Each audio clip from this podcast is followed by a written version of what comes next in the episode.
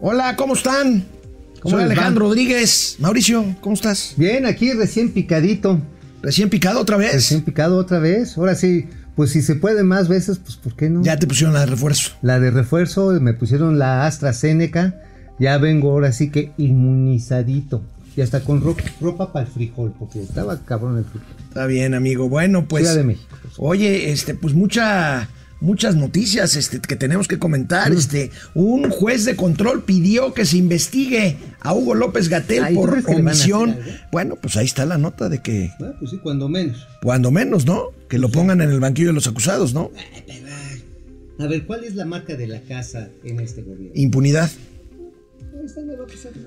Bueno, dos millones de personas desempleadas, según el eh, INEGI. Siguen presiones. ¿Cuántas cartas van de Estados Oh. Unidos? Pues van varios, varios cientos de.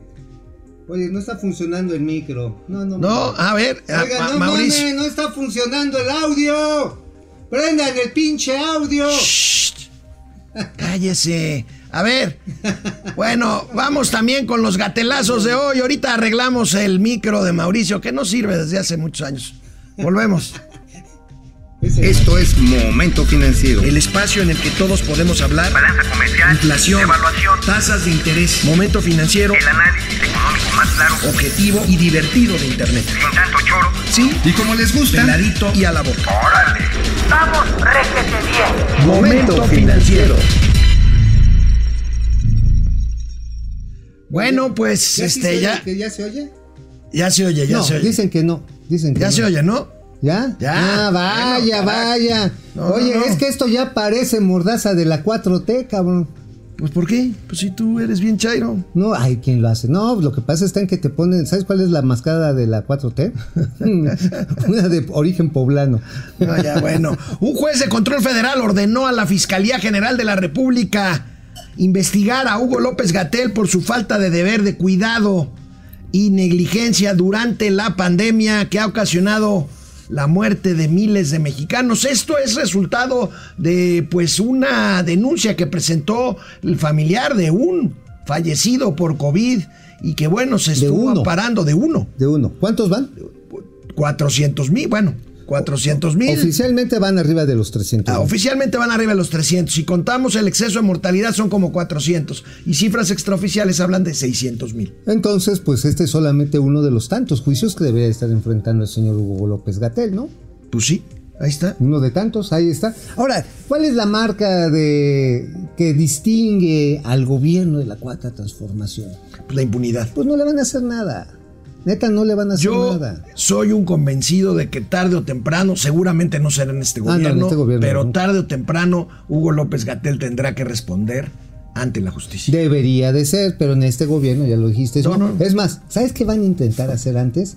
Dar carpetazo, mandarlo de embajador a Panamá o a las Islas Fiji, a donde mandan a los indeseables de la 4T, para que esté guardadito. Digo, yo espero que la larga mano de la justicia se lo pepene. al Lo gobierno. alcance. Ojalá. Bueno, pues sí, hay ahí graves señalamientos. Bueno, hay graves omisiones por parte de Hugo López Gatel. Son obvias las omisiones y la negligencia. Primero negar eh, la gravedad de la pandemia, luego negar el uso del cubrebocas, luego decir que la curva, luego caer en una serie de contradicciones. Y negarle. Una y otra y otra vez. Y negarle, y ese sí, ahí sí se la, se la mamo. Ahí sí.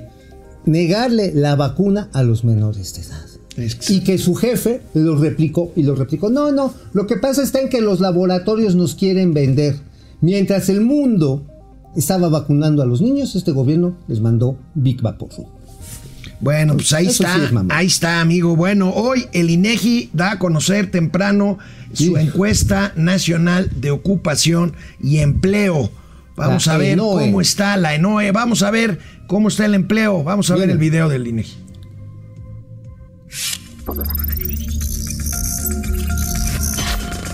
La encuesta nacional de ocupación y empleo nueva edición indicó que en diciembre de 2021 el 59.5% de la población de 15 años y más en el país se consideró económicamente activa y de esta 96.5% estuvo ocupada. Sin embargo, existen los subocupados, personas que declararon tener necesidad y disponibilidad para trabajar más horas. Quienes representaron 10% de la población ocupada, porcentaje menor que el de diciembre del año pasado. La tasa de desocupación a nivel nacional fue de 4% y en el mismo mes de 2020 fue de 4.2%. Así, la tendencia ciclo de este indicador presenta el siguiente comportamiento. Estas cifras se actualizarán el próximo 28 de febrero. ¿Qué ¿Cómo ves significa así eso, a, a ojo de buen cubero? A buen cubero quiere decir que hay más gente trabajando que lo que había.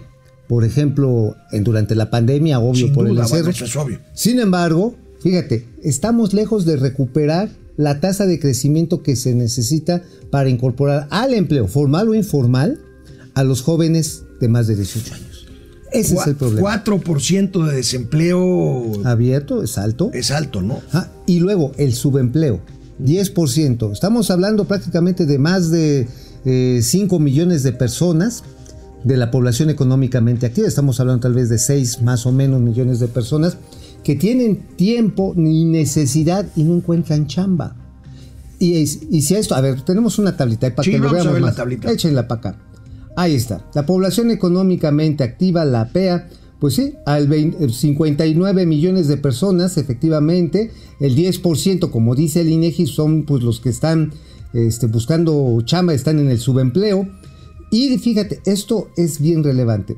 La población no económicamente activa disponible, disponible que son 7.479.000. Si lo sumamos con la desocupada, Que son 2 millones. Ajá, con precisamente la disponible, ajá, es decir, la que pues quiere chamba pero no encuentra, ya estamos hablando de prácticamente de nueve y medio millones de mexicanos. Y si a esto le agregamos los que no han podido colocarse en el mercado informal, la brecha laboral, estaríamos hablando probablemente de 12 millones de personas. Bueno, agrégale esto, el nulo crecimiento que traemos ahorita, el estancamiento, la estanflación pues y no. este la inflación, bueno, pues No seas terrorista, No, no soy informativa, terrorista, no soy terrorista. informativo. Es que sí dicen algunos colegas, no, esto todavía no es estanflación. No, no mames, sí es estanflación. Bueno, sí es estanflación. vamos a ver una gráfica del INEGI en donde vemos eh, por eh, tramo de eh, tipo de ocupación, trabajadores subordinados y remunerados. La Pues mayoría, estamos ¿no? hablando, la mayoría 68%, trabajadores por cuenta propia 22.9%, casi 23%, Patrones son bien poquitos. 5%, bien ¿ah? poquitos. Y trabajadores no remunerados, es decir, ves, estos. Aquí ves muy claramente que no es un país de empleo. Bueno, pues es que este gobierno. bueno, No le interesa. Siempre ha sido así, o sea, no es culpa de este gobierno. Bueno, pero bueno, este gobierno lo es- está acelerando porque Este gobierno acelera porque pues dice, pues vamos, entre dádivas y órale, empléense y que les paguen más en vez de fomentar el una cultura emprendedurismo. empresarial. Bueno, de hecho ya desaparecieron todos los fondos. La tía Tatis ya terminó de darle la extrema unción a los últimos fondos de apoyos a los emprendedores. Ya. Después de que le dieron sus 25 mil pesotes durante, al inicio de la pandemia en el 20, No hubo acabó. más. No hubo más ya. No hubo más. Cuando había unos fondos millonarios ahí en el, ¿te acuerdas del instituto este, el INADEM? El INADEM para los emprendedores, que también le fueron recortando. Empezó con un presupuesto de 23 mil y creo que terminó con los 6 mil 800 millones de pesos el INADEM. Pero hacían lo que hoy no se hace. Veían quienes tenían capacidad, tenían un buen proyecto, los llevaban a una incubadora para que el pollito creciera. Ya cuando el pollito estaba creciendo, lo echaban al corralito a competir. Ya cuando traía la cresta, órale papá, a los fondos de capitalización para que crezcas. Y así hubo muchas empresas que hoy están funcionando. Pero este gobierno dijo, no, no, mira, con que les des 3 mil pesos ya no estén jodiendo. Bueno, pues ahí está, ahí están las cifras de empleo. Bueno, vámonos con el tema de la reforma eléctrica y el libre comercio. Fíjate que una enésima carta, ¿qué número de cartas será? Pero yo creo que ya van varias. eh, Deben ser como 12. Ya han de ser como 12 cartas. 12 cartas. Bueno, pues legisladores, legisladores norteamericanos mandan, mandan eh, una carta a Anthony Blinken, el secretario de Estado, y a la secretaria de Energía, que por cierto está en México. En, ahorita ya se está reuniendo con el presidente de la República. Ajá. Exhorto a la administración Biden para frenar la reforma energética que pues está discutiendo. Oye, este... Parlamento abierto. El Parlamento abierto, que ah, es pero pura... los pinches parlamentos abiertos son puro, son puro enjuaguada de atole, cabrón. O sea, ahí sí, hoy sí vamos, hablamos a discutir. Ya el gobierno federal tiene una Oye. posición. ¿Sabes quién se va, sí lo va a parar? ¿Quién? Los gringos. Sí, pues ahí está. Ahí está. Ahí está, veremos otra nota ahí del ver. financiero, ahí está también. La secretaria de Energía, a ver, échenla. Bueno, aquí están los, los legisladores que pusieron esta carta. carta. que mandaron, que mandaron esta carta. Señor Tim Kainen. A ver, Presiona- échenle- a ver, deja, deja los nombres de los güeros, déjame los güeros. Ahí está.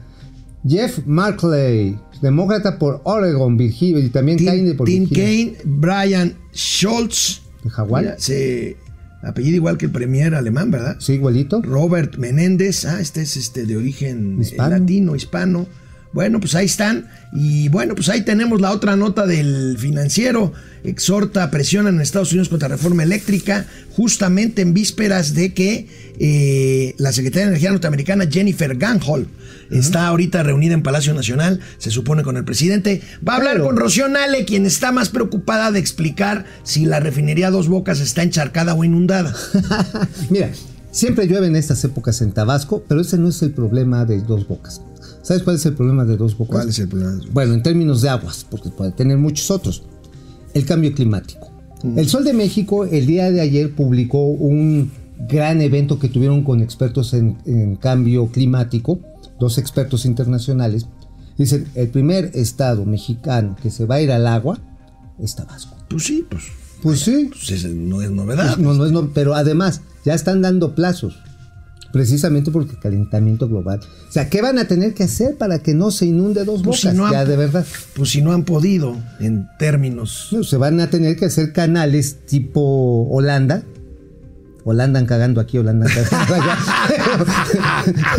pero eso va a salir en un dineral, Tenemos más hermano. imágenes a ver sobre este tema de la carta. Ahí está, bueno. Senadores de Estados Unidos piden presionar a AMLO por sector energía. Vamos a ver cómo le va esta reunión hoy Ajá, al presidente. Ahí está la carta que mandaron y algunos datos. 44 mil millones de dólares de inversiones de Estados Unidos a México están en riesgo de ser aprobada la reforma en los términos en los que está Y planteada. que hay 22% de compromiso de México para reducir sus emisiones de sí, dióxido de carbono que, que, no, no se van a no lo lograr están y que dicen que es una vergüenza.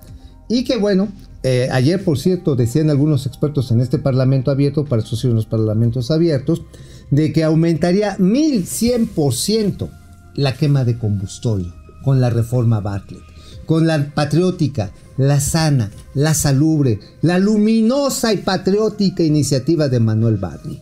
Bueno, Manuel Bartlett estuvo ayer en el Parlamento abierto, se hizo básicamente, reiteró su discurso nacionalista, patriotero. Bueno, Hubo ahí algunos expertos que le pusieron una revolcada porque Bartlett no le entiende ni no, no sabe ni lo que ignora, pues en materia de energía, no sabe ni lo que ignora. Y bueno, pues, pero eso no pasó, no pasó a mayores. Pasó. Ahora, fíjate, es relevante que no haya ido Carlos Salazar Lomelí. Ayer no fue, ahora Carlos explicaba, Carlos Salazar esta mañana que está en Monterrey, que está en Monterrey, que eh, él se iba a conectar y que a la mera hora le dijeron que no se conectara. O sea, lo desconectaron, pues, lo Pues, bajaron. Que, que preferían que estuviera presencial, pues, va a esperar si en lo que queda del Parlamento abierto, que es el próximo, los próximos, o sea, las próximas semanas, puede incorporarse. Él ya tenía lista una Bueno, ponencia pero que iba ¿quién fue? Fue a Pepe Abugaber de la Concamín la Concamín. y que finalmente no lo pelaron. No lo pelaron y creo que Abugaber, con todo y que está Pollón, que acaba de llegar a esta a, esta a este frente empresarial, pues mostró más tamañitos que su antecesor, que Paco Cervantes.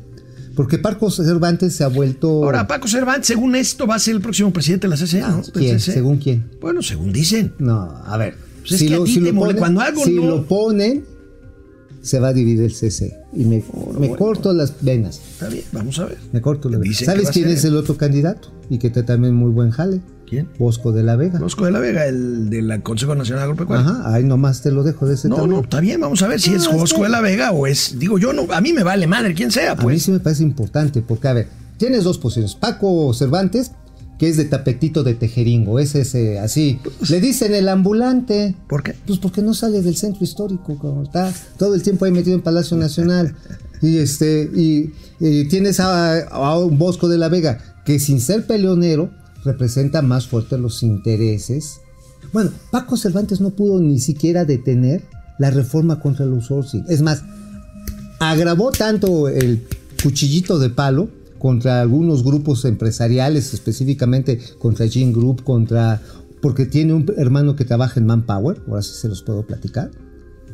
Y, y eso llevó a que hicieran un exterminio de la tercerización y parte de los problemas de desempleo se deben a la buena gestión de Paquito Cervantes. ¿Está bien? O los, o los rombitos estos de que dicen si sigues comiendo esto te vas a morir que sirven pan ni madres.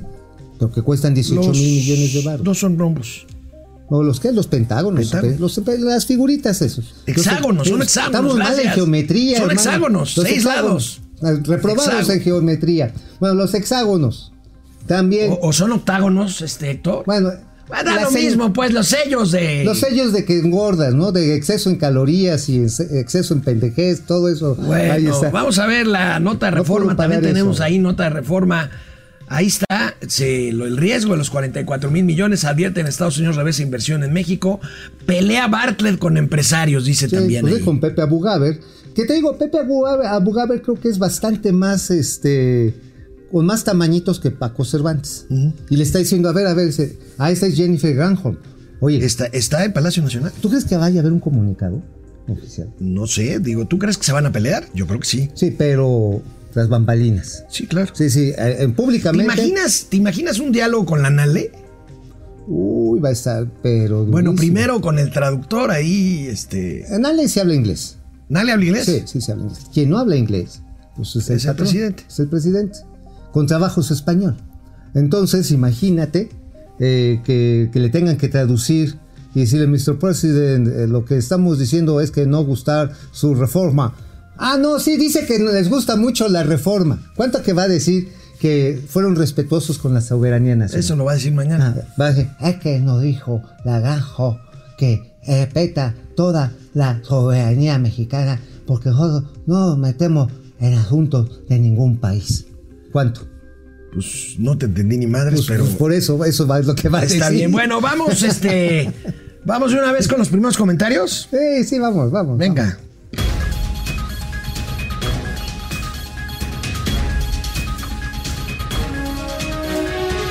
Bueno, vamos a ver quién está por aquí. A ver. Conectado, Francisco García, buen día. ¿Por qué Citi anunció la venta de Banamex antes de tener comprador y no se esperó a tener un trato cerrado? Pues supongo que porque le urge, ¿no? No, yo creo que sabes qué, porque son bien abusados. Bueno, quiere subir el precio. Eso. Avientas a correr a la chamaca y a ver quién paga más por ella. Bueno, dicen tú, Bana- Banamex se va a vender entre 15 mil y 40 mil millones de dólares. Oh, Puta. hombre, para no Este, equivocarse. Para no equivocarnos, ¿no?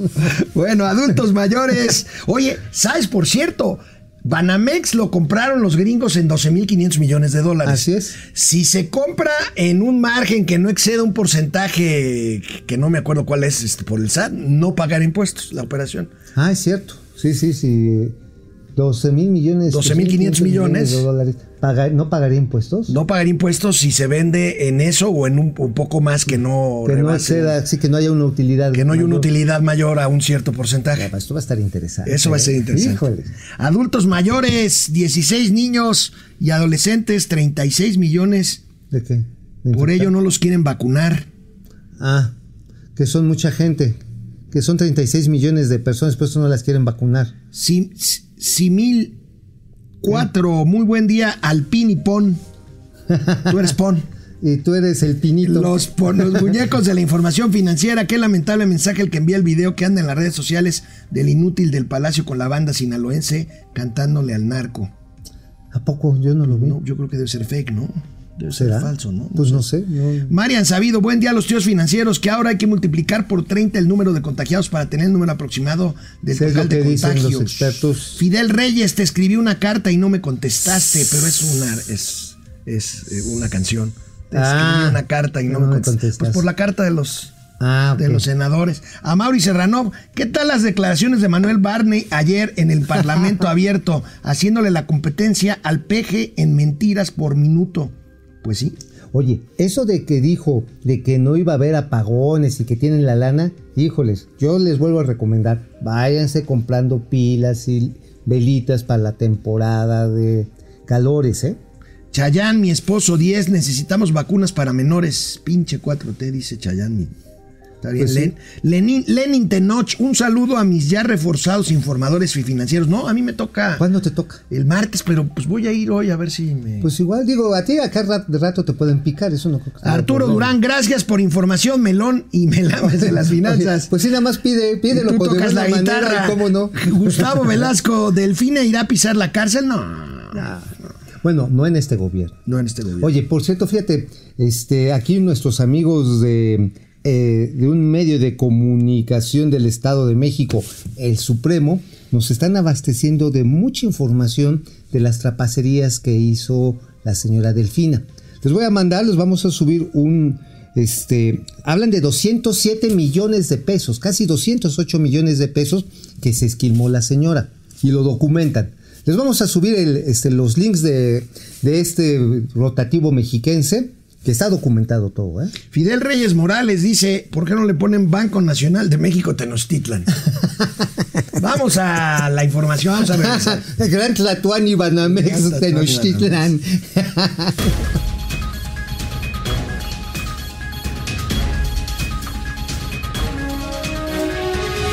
Bueno, una de las controversias, querido amigo, que hemos venido analizando es la de las reglas de origen del sector automotriz. Los gringos Vaya quieren, bronca. pues quieren ahí matar víbora en viernes. Veamos esta nota del periódico Reforma en donde pues establece que estas, eh, esta controversia podría eh, definirse en septiembre próximo. Ojalá y así sea. Vamos a ver el cuadro, cómo está, ver, amigo. El cuadro, porque ahí están los pasos, los días que se necesitan para ir resolviendo. Entonces, supuestamente en septiembre quedaría resuelto esto. si funcionan 75 todos los días para arreglar la disputa en el periodo de consultas. 40 días para integrar el panel. 180 para que se escuchen las, posiciones de cada una de las partes. Y 30 días para emitir un informe final. Pero a ver, ¿cuál es el asunto que desde mi perspectiva que está pasando? A ver, que la negociación del TEMEC en la parte automotriz nos la dejaron ir doblada con todo y arenita. Así como dice Paco Ignacio Taibo. La taiviña, chico. la taiviña. La ¿Por qué, taiviña. amigo? ¿Por qué, amigo? Porque en la prisa por hacerlo, lo tomaron el equipo de la 4T. ¿Cómo se llamaba el negociador mexicano? Este- Jesús Seade. Jesús Seade. ¿Qué sucede? Jesús y sucedió eso, se dio. Se dio y entonces los gringos muy abusados establecieron una regla que dicen que para ser parte del bloque de Norteamérica y tener los beneficios, se necesita que los trabajadores tengan en promedio salarios que estarían traducidos a pesos entre los 80 mil y 84 mil pesos mensuales. Eso no hay en México, en la industria automotriz. Promedio no hay. Ajá. A lo mejor los directivos, este, ingenieros en jefe, sí, pero en medio no hay. Entonces lo que hay que hacer es ver por qué hicieron eso los gringos. Precisamente para llevarse la manufactura de los nuevos vehículos, toda la ingeniería, todo el diseño, todo lo que tiene que ver incluso con marketing a Estados Unidos y Canadá. El desarrollo de los nuevos vehículos eléctricos, los de energía cinética y próximamente los de hidrógeno, vámonos para acá. Y México, pues haciendo llantas, tejiendo chambritas, Discutiendo si somos soberanos o no en energía. y mira, ahí no la clavaron. Por eso los gringos ahorita están diciendo, no, no, nosotros tenemos la razón de que los autos norteamericanos, que sí cumplen el acuerdo del TEMEC, y ahí en el de, de- de repasón se la, también se la acomodaron a los canadienses, que también están enchilados. Pero también entonces agarraron ahí como el tigre de Santa Julia a los canadienses, amigo. Bien, también se fueron con la finta, y los gringos que no son nada... Oye, amigo, hablando de industria automotriz, este, ayer un decreto en la tarde sobre los autos chocolate, platícame. Ah, Eso estuvo terrible, amigo. La Asociación Mexicana de Distribuidores de Automóviles advirtió primero, oigan, Tatiana Cloutier, este, el, go- el- el secretario de Gobernación, Adán Augusto López, eh, también a la secretaria de Seguridad, a Rosicela Rodríguez, oigan, cumplan la palabra del presidente de que antes de que saquen el decreto, vamos a discutirlo con la industria, el decreto para legalizar los autos ilegales que están en México. Pues, ¿qué crees que pasó? ¿Qué? Pues a mediodía, toma la barbón, salió el edicto. Ni los escucharon, ni los oyeron, ni los vieron, ni los olieron, ni los mascaron. Los mandaron a mingar a su chadre a la industria automotriz. No la pelaron. Y punto. salió ya el decreto. Ya salió ayer en la tarde. Y el decreto permite prácticamente que cualquier auto vacinica quede inmediatamente como auto registrado en México. ¿Sabes cuánto han subido de noviembre a la fecha las ventas en los junkies fronterizos, ¿Cuánto? 50%. ¿Qué gana el presidente López Obrador con hacer esto? Votos. Tener a la, a- a la perrada en la frontera contenta de que puede comprar por 50 mil pesos un coche carcacha, le meten 20, lo medio arreglan y después no se queda en la frontera, ¿eh? Lo introducen No, así, me- te lo introducen hasta el fondo. No, no, no, hasta el fondo, hasta el fondo. sí, al sí, país. Sí, sí, por eso hasta el fondo, hasta el. Bueno, llegan hasta Sudamérica. ¿Y quiénes los mueven? Las pandillas, los cárteles, los grupos organizados. Uno que otro medio formal. Pero lo único que ganan son votos. Bueno, amigo, ¿de qué escribiste el día de hoy en el diario La Razón? En la razón les voy a dar su razón. Pues, ¿qué crees? Que nos pusimos a examinar la auditoría Maki. ¿Y qué crees? Ah, Maki, aquella, aquella auditoría que revisó el tema del rescate bancario Y en, el, especi- en el banco por banco. 2001. Pues bueno, resulta que Banamex, los En compradores. el- no, en el 2001, no, en 99. 99 salió el reporte Maki. Bueno, resulta Porque que. el rescate que, Empezó en el insisto, 95. No fue, no fue bancario, fue rescate a ahorradores. Fue de después. A después ver, hubo abusos para hubo los. tres pasos y ahí los explicamos. A ver, El primero fue el Procapte, el programa de capitalización. capitalización temporal. Y ahí sí le metieron su lana los dueños de aquel entonces de Banamex. Pero entonces en el 95 dice, no, dice el gobierno, vamos a comprarle cartera a todos, pues para que no haya diferencias de competitividad y no nos vayamos a meter en una crisis sistémica, 95. Entonces, pues para que no vea una crisis sistémica, empezaron a comprar cartera de Banamex. El asunto, y fueron cuando salió el famoso pagaré Fobaproa. El asunto está en que en esa compra de cartera también se metieron muchas carteras vencidas, maltratadas. ahí estuvo el abuso al que me estuvo. refiero. Ahí, ándale, ahí estuvo la chingadera. Lo que dice Maki es que de los 14.700 millones de pesos que costó en nove- hasta 99 el rescate de Banamex, 7.300, y lo hice con palabras, 50% de la cartera que vendieron no fue justificada ni apegada a los lineamientos del FOBAPRO. Que eran básicamente recibir cartera que realmente justificara el rescate a los ahorradores Claro. y no el rescate a créditos mal dados y no recuperados. O abusivos. Se daba, te dabas un crédito a ti mismo relacionado. relacionados. Y ya después lo quebrantabas y matabas víbora en viernes. Entonces, haciendo esta diferencia y llevándolo a valor presente, debería de ser lo correcto, y eso ya lo traen ahí algunos legisladores, incluso en la Secretaría de Hacienda. Pues regrésame nada más el pagaré o proa de lo que no está debidamente fundamentado. 7.300 millones de pesos, sí, sí, sí, sí, pero vamos a actualizarlo. A valor presente son 29 mil millones de pesos.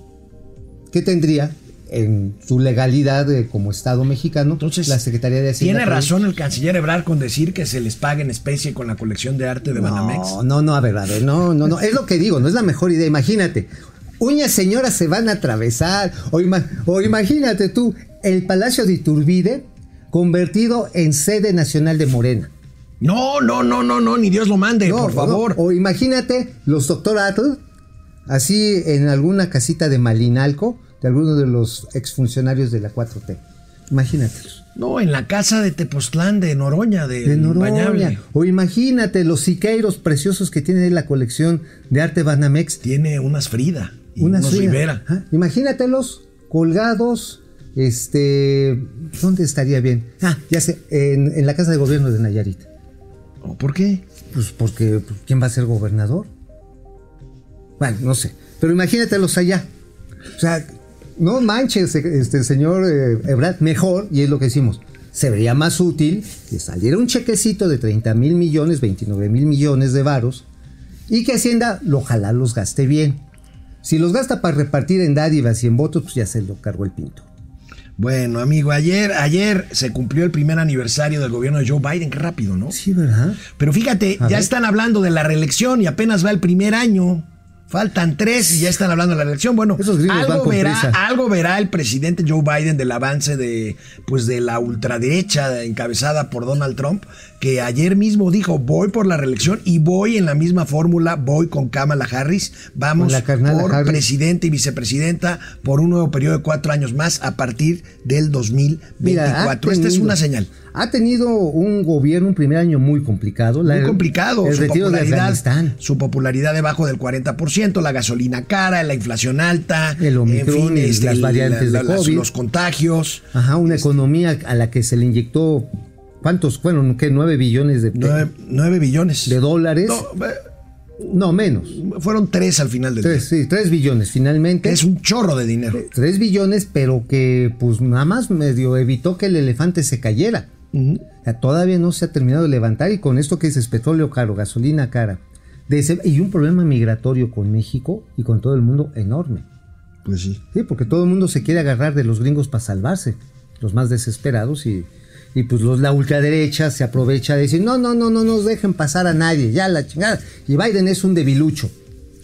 Bueno, pues ahí está. y sale Estados Biden Unidos. como el baile de los viejitos, no, yo sí quiero ir a la reelección. Bueno, amigo, fíjate que me encontré, me encontré hoy en el financiero con una nota muy, muy interesante que dice que las cadenas, las grandes cadenas de comida rápida, ahorita vamos a ver cuáles son, ya sabes, hamburguesas, nuggets, todo esto, están migrando, están volteando a ver a los consumidores de, vege- de proteína vegetal, o sea, que no los comen veganos. carne, que no comen carne, a lo mejor no necesariamente a los veganos, pero a lo- por- empezando por los que cuidan la dieta, los vegetarianos, y vamos a ver de qué, de qué se trata. Estamos A- hablando... homo lacto veganos, esta- ¿eh? homo lacto veganos, no, no empieces con tus payasadas. pues sí, ¿no?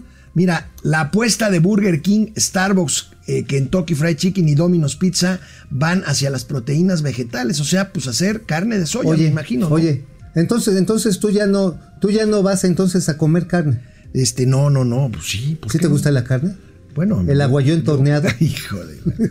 Digo, es rico preparado así en tacos de machito, ¿no? Bueno, está- estamos hablando en serio, Oye, estamos hablando pero- de un pero a cambio. ver, vamos de- a ver de nuevo. El cambio en, las, en los modos y estilos alimenticios. Están tratando de atacar otro mercado, además, No, pero probablemente porque se les está achicando el anterior. pues sí, ya se está haciendo chiquito. Oigan, me voy a, me voy a ver medio majo, pero resulta poco? que cuando andaba en Madrid, el Burger King ya tenía las especiales de, so- de soja, porque allá no le dicen soya, dicen soja. Se soja. Soja. Fíjate, fíjate, fíjate, lo- el 54% de los mexicanos buscan un cambio en su dieta. Pues sí, pero sí. pues de este, de- del Burger King a los tacos de canasta de la esquina. Hay- todo cambio debe ser mesurado. Pero mira, ¿cuál es lo que está buscando el consumidor? Salud digestiva, me hace sentir mejor, recomendación médica, el mi dieta se adapta a mi día a día y para mejorar mi condición física. O sea, la salud digestiva, ¿qué quiere decir? Que ya no, te, ya no tienes que ir a los, a, a los baños de Santa No, Fantasía no, no, para, entrar, a la, para no. entrar a la ruda. No empieces con tu Ya- escatología. Ya, ya lo haces técnico, ya no, lo haces rudo. no, no, no. Ajá, Entonces, oye. No, no, no, ya, ya está muy estreñido ese, Oye, ese- argumento. oye, eh, pero este. para sentirse bien, para mejorar la condición física, pues es valioso eso, ese cambio en el consumo. Ahora, amigo, para seguir con la escatología, ¿sabes cuál es una de las fuentes? Creo que está entre las cinco primeras fuentes de emisiones de, de etano a la atmósfera.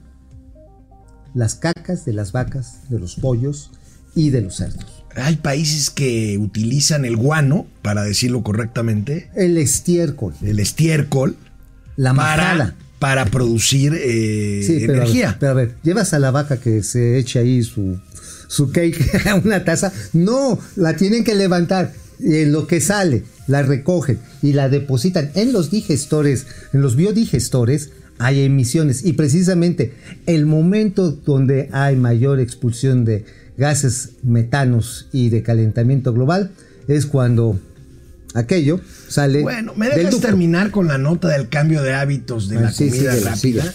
El, el- la- el mercado mundial de comida de origen vegetal vale 40 mil millones de dólares. 40 mil. En México, 54 millones de personas buscan su cambio de vida. Oye, por cierto, anoche una de mis hijitas, mi Moni y mi Fernanda, también ella, hicieron un guiso de, de proteína de soya espectacular. ¿Sí? Con, con vegetalitos. Bueno, yo me hice hasta una hamburguesa ¿Y qué tal? deliciosa. Mira, no hice, no hice mi aportación al calentamiento global. ¿Te vas a hacer vegano? Vegano con R. Ajá. No, pues Vegano eso, con R. Pues eso nada más lo andamos proporcionando. Ajá. Oye, ¿Eh? dicen que la lasaña de berenjena también te puede ajustar bien. Bueno, ayer les presentábamos los datos de percepción de seguridad. La gente no se siente segura en las ciudades No. donde vive. Y hoy la secretaria de Seguridad Pública en la mañanera, Rosicela Rodríguez, pues dio pues los otros datos. A ver, ¿cuáles son los otros datos? En relación con el homicidio doloso, ya con las cifras, tenemos una tendencia a la baja, sobre todo con el inicio del fortalecimiento que se hicieron en varios estados del país y se registró una disminución eh, ya eh, con las cifras, una disminución del homicidio doloso de 4% en comparación con el inicio de la administración. Adelante. Aquí están eh, año por año como han ido subiendo. En relación con el 2015 subió 26%, 2016 28%, 2017 16.9%, al 2018 2.8% y ya en relación con el 2020 y 2021 las cifras han ido eh, a la baja. En total el 4% menos en homicidios dolosos en el país. Oye, pues nada más faltaba, le faltó decir a la secretaria, en el PRIAN mataban más. Porque a mí me dirán mis amigo, pero en tres años de gobierno ya casi se alcanza la cifra de muertos del total de los seis años de Enrique Peña Nieto. Así es, y eso, este no es el, lo que presentó Rosicel, es el registro nada más de los asenito- asesinatos dolosos que están en proceso de investigación. Sí, los que están reportados son exactamente los que tú dices, más de 100 mil. Más de 100 mil, ya son mucho más de 100 mil. Mm, no tengo, no tengo, no tengo. Son creo que 102 mil mil de homicidios. de homicidios en tres años, de acuerdo a los propios datos del En Secretariado todo el Nacional de de Seguridad Peña, Pública. 160 mil. y ya vamos a aquí 102 vamos mil. a 102 mil. 102 mil. Ahora digo, no es para Pero pues este año ya van a desaparecer y entonces... No, no, iba a desaparecer desde el primer año. Bueno, lo dijo el presidente. A ver, bueno. Pero es que bueno, este- le dije, el pre- después pidió un año más. Ah, y, y luego ya, y luego dijo, no, no, mejor abrazos, no balazos. Abrazos, no balazos. No balazos. Entonces, pues, ahí va. Oye, amigo, bueno, pues este, ahorita Oye. tenemos un gatelazo de Rosa Isela. Pues, por si- ah, ah, mira, a ver. Con todo respeto a la señora secretaria de Seguridad Pública. ¿Tú reporteaste con ella? ¿Te acuerdas cuando fue reportera? Sí, sí, sí, jornada? sí, te tocó sí, sí llegamos a coincidir. Pero a ver, realmente la, la Secretaría de Seguridad Pública ya está tomada por Sedena. Ella es solamente un instrumento del ejército. ¿Y qué cosa no está tomada por la Sedena? Pues este, las mañanitas del 10 de mayo, porque el día antenoche se dio a conocer por este, eh, en redes sociales eh, que el ejército acababa de tomar el control, quitando a la Guardia Nacional a siete aeropuertos, incluyendo la T1 y la T2 en el país, la ciudad. ¿Ya? Eh, ¿Qué está pasando? Pues a ver, la Guardia Nacional, Chairos, por favor, dijeron, va a ser un cuerpo civil, con mandos civiles, y bueno, el ejército tantito, y le aprobaron su reforma al presidente. Y pura madre.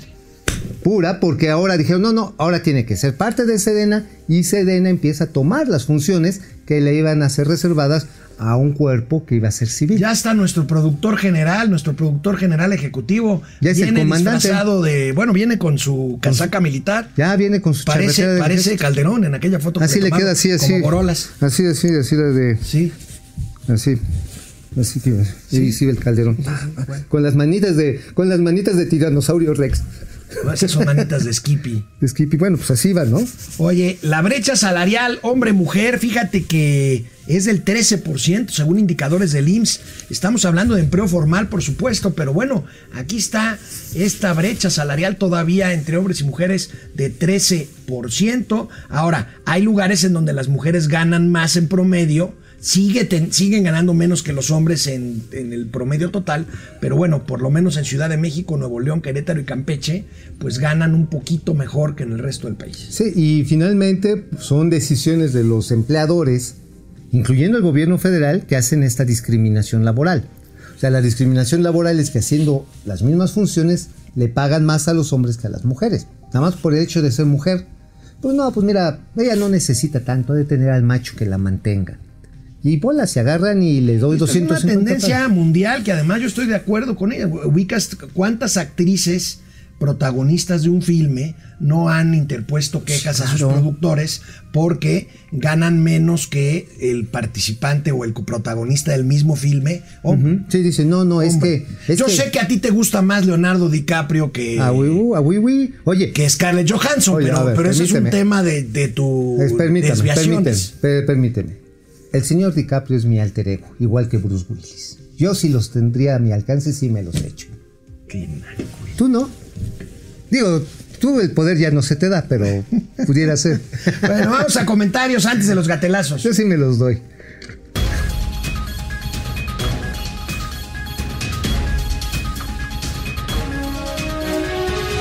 Bueno, Genaro Eric, Genaro Eric dice, City quiere vender la chatarra de bancos a la antigua, solo lo compraron los del bienestar. No, Banamex es un banco, La cartera está buena. es un banco sólido, ¿no? A ver, las utilidades que genera año con año fueron las que mantuvieron a flote muchas veces a No, bueno, lo, eh, la- lo rescataron así. Bueno, si no fuera por Banamex, City en 98 hubiera quebrado. pero como ejote, como ejote. Y la verdad está en que lo que no están, lo que están viendo es que el negocio ya no les va a dar más. Pues es estrategia y yo sigo pensando, aunque el padre seas del análisis presumido. superior con el que platiqué No el lunes, presumido. Bueno, el, eh, David Páramo asegura que no tiene nada que ver la situación eh, de incertidumbre en México. Yo creo que sí. Yo también creo que sí. Sí, discrepo ahí de mi queridísimo David. Mira, el banquero es la gente más conservadora del mundo y compara dónde puede ganar y dónde puede perder. Y si puede ganar más en un negocio que en otro, se va al negocio que le deja más. Así de simple. ¿eh? Bueno, Martín Morín, saludos Barman y Droguin. ¿Qué hongo? Process Server, más de 8 millones de desempleados y sumando. Ese es el verdadero legado de Andrés Manuel López Obrador. Martín Morín. eh, Gerardo Eric, dos bocas producirá gasolina para autos eléctricos. ¡Bravo! ¡Bravo! Me pongo de pie, Genaro no mames. Genaro. Do- este, este está buenísima. ver. Esta está buenísima. Javier Salinas, el PG Proa. El Sigue PG Proa. engordando. Oye, pues sí es el Aeroproa, el PG Proa, El Pemex Proa. el Tren Proa. El Tren Proa. Ya está, ya, ya, ya ven. Ya va. Es que, a ver.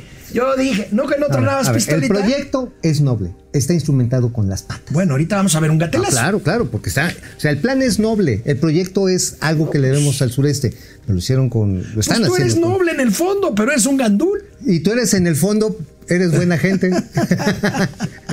Bueno. Híjole. en el fondo eres tierno. Process Server, la salida City Banamex hace más que evidente la fuga de capitales. Ay. Otro pez grande y gordo Ya me va a que dar se la calentura de la Para no volver hasta que alguien llegue a dar certidumbre a los mercados financieros. Bueno, en realidad Banamex no se va, se queda. Vamos a ver quién lo compra. que lo compra. Esa es otra, ¿eh? Ya se andan candidateando mucho a Banorte, que si junta los fondos de inversión. Pues hay que ver, ¿no? Cómo se ve juntando. Fidel Reyes. Morales, puro camote al tío Mau vegano. Ay, mi vida. Oye, ¿no has comido las hojuelas de camote? Oh, ale, aleluya, Aleki. Los otros Oye. datos, masacretas, masacre. Mau Oye. Ríos y también plátano macho para el ahora vegano.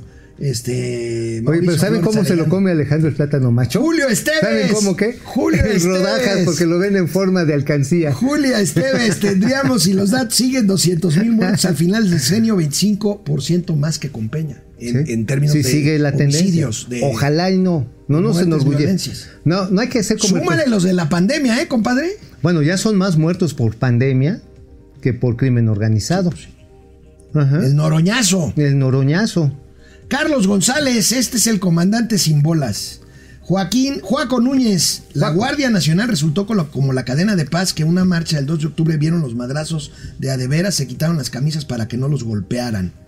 Javier Salinas, si quieres ser tan fuerte como el toro, come lo que come el toro. Si quieres ser más fuerte que el toro, cómete al toro. Ajá. Ahí Y está. si, a ver, si quieres. Con todo y pitones, si compadre. quieres, si quieres vivir fuerte y sano, ve a este gallito inglés y métetelo por el ano. ¡Qué horror! ¡No, no! Ja- Javier, no le- Es de, es de picardía No, no, no, mexicana. de picardía mexicana, no, no. no. Es- es- es- es claro es que- una cosa horrible. ¿Crees que Hugo López Gatel, preguntamos en Facebook, pregunta, pregunta Momento Financiero DDC, ¿crees que Hugo López Gatel será investigado por el manejo de la pandemia? No en este gobierno. Claro que no, 55%, me canso ganso que sí, 45%. Pues está parejo, ¿eh? Pues está, ahí va. Ruth Gómez Rodríguez, siempre que veo las escenas en donde los súbditos del ABUE dan su informe, tengo el mismo sentimiento de desagrado y pienso, qué mal se ve el presidente ahí parado. ¿Qué les cuesta poner un podium bien hechecito, decente? Mm, No, lo No, lo que importante. importa es lo que dice. Lo importante es finalmente que el gente no se canja. Martín. Morín, me hicieron el día, gracias y mis respetos como analistas financieros. Gracias, Bueno, hacemos pues lo que gracias, se puede. después de las guarradas de este Ay, hombre. este, ay, ¿No te acuerdas el del gallito inglés? no. Vámonos, no, no, no, no. Lo muteamos, No, no. vámonos a los gatelazos. Pinches.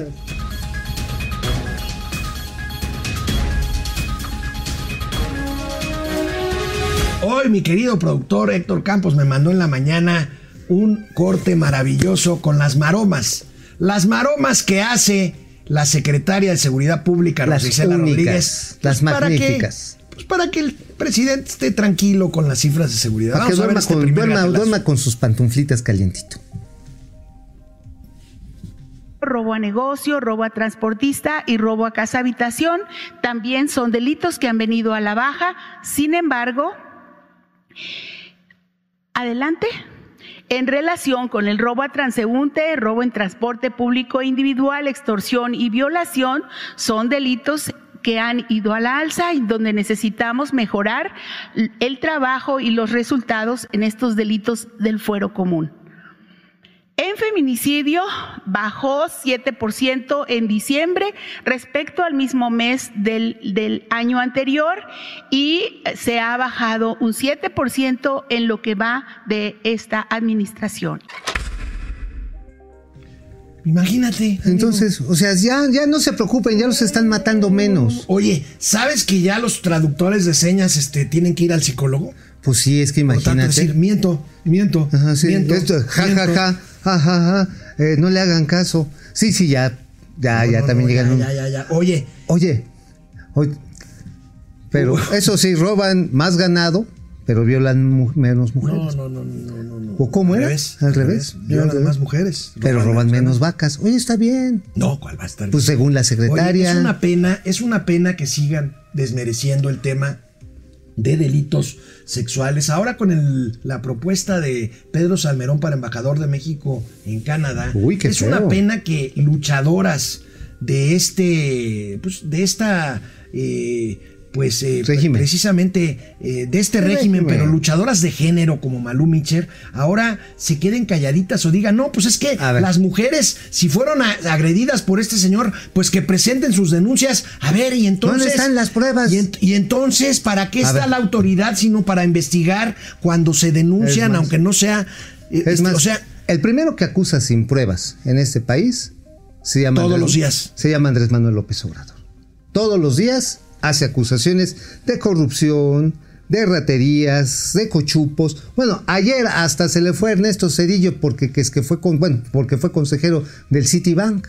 Oye, hay documentos del ITAM en donde queda perfectamente demostrado que hubo denuncias de acoso sexual hacia Pedro Salmerón, el historiador que festejó a quienes mataron a don Eugenio Garzazada. Pues entonces dice que presenten las pruebas. Señor presidente, pues usted también preséntelas.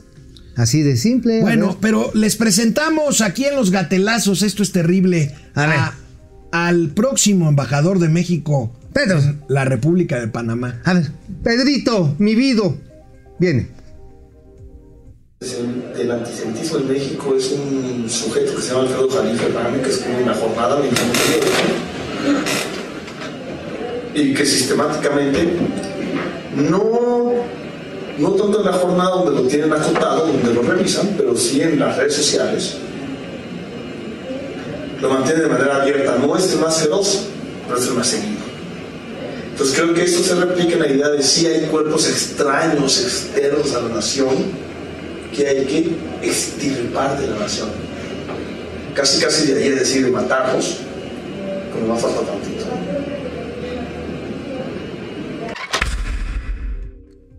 O sea, hay que matar a los que no piensan como Hay que extirparlos. Pues, bueno, extirparlos dijo, pero dijo, no, no, no, extirparlos no, matarlos. oh, bueno, pues entonces a él, pues ¿por qué no le vamos extirpando sus chingaderitas? Pues para que no esté chingando, ¿no? Pues sí, así, para pronto, sí, ándale. Oye, está bueno. el embajador se vaya al capador, que el embajador se vaya al capador. O cuando menos la capación, la, capac- la ¿cómo se llama? La- el capamiento químico. El- la castración La química. castración química. ¿Qué les dan? Eh, les dan una Es sustancia una sustancia para que ya no. para que ya no paraguas. Pues estaría bien, ¿no? Bueno, Señor Salmerón, con todo respeto, amárrese las verijas. en Morelos, amigos morelenses, amigos morelenses, por esto votaron. Cuauhtémoc Blanco. quiero llorar, quiero llorar, quiero llorar. Y aquí seguimos trabajando y esto es lo que me, lo que me interesa más. Y van a seguir los ataques de estos políticos, pero aquí estoy, mira. Aquí está papá, no les tengo miedo. Muchas gracias, señor. Gracias, gobernador, muy amables. Aspira a la Dios dirá, hijo. No sé. Ahí te la dejo. Dios dirá. Ahorita estoy pensando nada más en Morelos. Dios dirá. Dios me va a dar la razón más adelante. Entonces, no sabemos. Pero estoy aquí presente primero. Tengo un compromiso.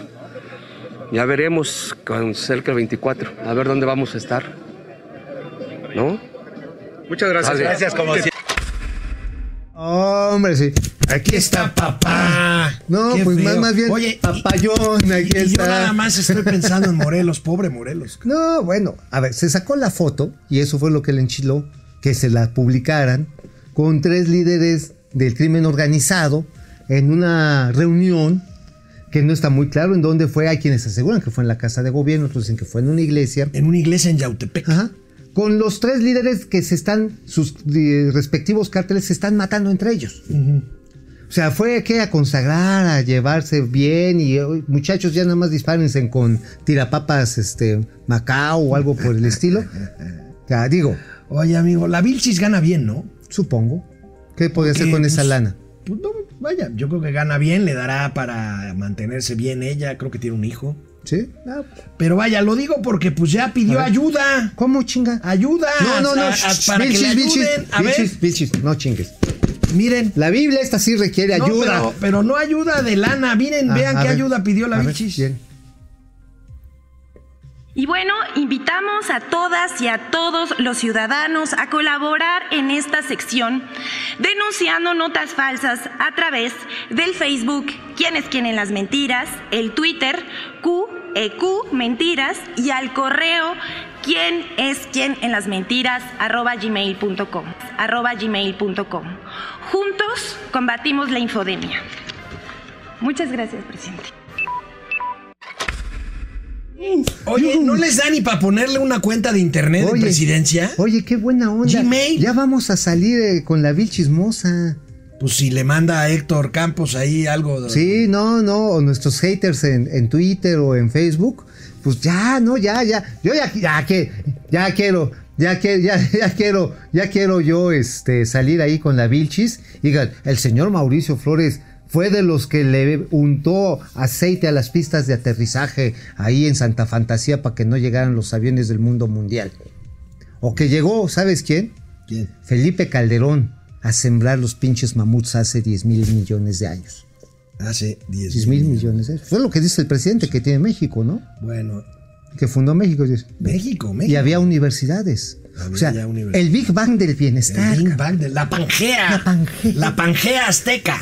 Ya pensábamos la grandeza de un presidente así. bueno, desde en, el, el, inicio tren, de los en el tiempos. tren Maya, Mauricio nos acababa de anunciar un nuevo trazo en el tramo de la Que me la costa, trazan. en el tramo de eh, la Riviera Maya. Y pues, ¿qué creen? Que me la ya habían tirado árboles y ya habían hecho cuanta madre. Y pues resulta que lo vuelven a cambiar. Aquí el gatelazo hoy, Uf. a cargo de Javier May y de Román Meyer. Vienen, láncense muchachos. ¿No va a pasar por la ciudad? No, no, no va a pasar Y los trabajos que están sobre la carretera a la entrada de Playa no de todos esos. Se va desde Ya llevan como un mes y. Eso no continúa. Continúa. ¿A partir de cuándo? Pues ya desde ahora, digo, ya estamos este, Y están trabajando todavía. Nosotros, nosotros van estuvimos a hace un par de horas y están todavía trabajando. De hecho, hay unos se van a suspender. Ya nada va a correr por el centro de la carretera. No, ya no, no. Ya no va a haber afectaciones urbanas eh, en temas de movilidad. Tráfico. De las decisiones que se han tomado en consideración de ya no afectar. Esto eh, tendría una afectación si hubiéramos mantenido el trazo al interior de las zonas urbanas eh, pues considerable en cuestión de tráfico. Se removieron más de 20.000 árboles de los camellones centrales, hubo muchísimas obras para preparar la carretera. Eso ya no tuvo, ya no va a tener, o sea, fue de balde pues ese trabajo. No, no fue en balde. eh, yo consideraría que el, hecho de estas cuestiones técnicas que efectivamente hay que tomar en consideración de hacer un viaducto elevado toma más tiempo, el proceso constructivo, la definición del sistema de comunicación, el procedimiento de sondeos de mecánica del suelo para determinar cada uno de estos temas ponía en riesgo la viabilidad en cuestión de tiempo. Entonces, por eso fue que en parte se tomó la decisión de no afectar a, a los pobladores que utilizan esta vía de comunicación primaria, que es la principal eh, mecanismo de comunicación, y optar por un trazo que pues, no afecte y que reduzca los tiempos. Todos los estudios que se habían hecho de física, de todo, tenían que tener el detalle del trazo, que principalmente que iba originalmente por la carretera, se amplía y se, se estaban ampliados y contemplaban esta nueva ruta, o van a ser nuevos, se necesitan nuevos estudios para saber si es riesgoso en términos de Desde, luego que creemos que es la, mejor este, eh, vía que nos permite trabajar con más este, eh, agilidad. Y desde luego que tendremos que eh, llevar a cabo los estudios para que eh, podamos determinar Ay, amigo, ¿sabes cuántas veces han cambiado el trazo en ese tramo? Cuatro veces. Pero además, Guau. 20 mil árboles y se quedan. ¿Me puedo repetir la pregunta? O sea, no qué vergüenza, Dice, qué no, vergüenza. no, pero no fue en vano, no fue en vano. A ver, cuando menos las obras de inducción fueron como 300 millones de pesos. No, no, ya no van a seguirse. ¿Las vas a pagar tú, cabrón? O sea, Javier May la va a pagar el señor Meyer. Van a resarcirlo. ¿Quién chingados vamos a ser los que nos vamos a comer ese chilote?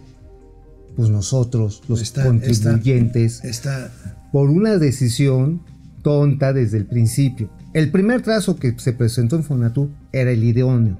Pero ahora dice, no, pero vamos a tener que hacer nuevos estudios.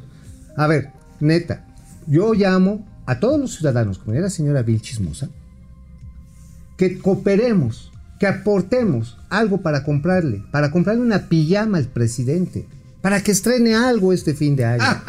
Porque no va a estrenar ni madre. A ese paso no lo va a poder Por si fuera poco, en la auto, en la en rumbos, por los rumbos de la carretera Pachuca, se cayó la trave de un puente que forma parte de las obras de conexión con el nuevo No, aeropuerto no. de Santa Fantasía. Yo vi a Calderón pernos, empujándolo. Yo vi, yo, no, yo vi a Calderón, ahí estaba guacareando. Bueno, vamos a ver la imagen. A ver. A ver, bien. pongan, pongan, allá anda, allá anda, A ver. A ver ahí con precaución, eh, mis jaguares, con precaución de este ladito de gallineros. Eh, acaba de caer una parte del puente, del puente de aquí que estaban arreglando. Ahí con precaución. Sí, vi a Calderón. Sí, ahí estaba, ¿no? Ahí estaba Calderón, ahí estaba, se estaba riendo, se estaba frotando Con las un manos. desarmador. Ajá, y quitando los pernos. Y sabes qué, también le estaba hablándole a sus jefes de Iberdrola, diciéndole, sí, señores de Iberdrola, ya chingamos a la cuarta transformación. Hecho, jefe, está hecho. Está hecho, jefe. Jefe, está Cambio, hecho. Cambio y fuera. Bueno, nos vemos mañana aquí en Momento Financiero. ¿Mañana qué es? ¿Jueves? No, viernes. Mañana, ¿Dónde hoy es jueves, mañana es viernes, bendito sea Dios. Bendito Nos vemos mañana viernes, amigo, aquí. Si no me agarra la cruda, pues la vacuna. Y si me No, agarra, no, no, no empieces desde ahorita con no, y pretextos. mira, y si Aquí mira, y si me agarra, hay que tratarla con caricias. Nos vemos mañana.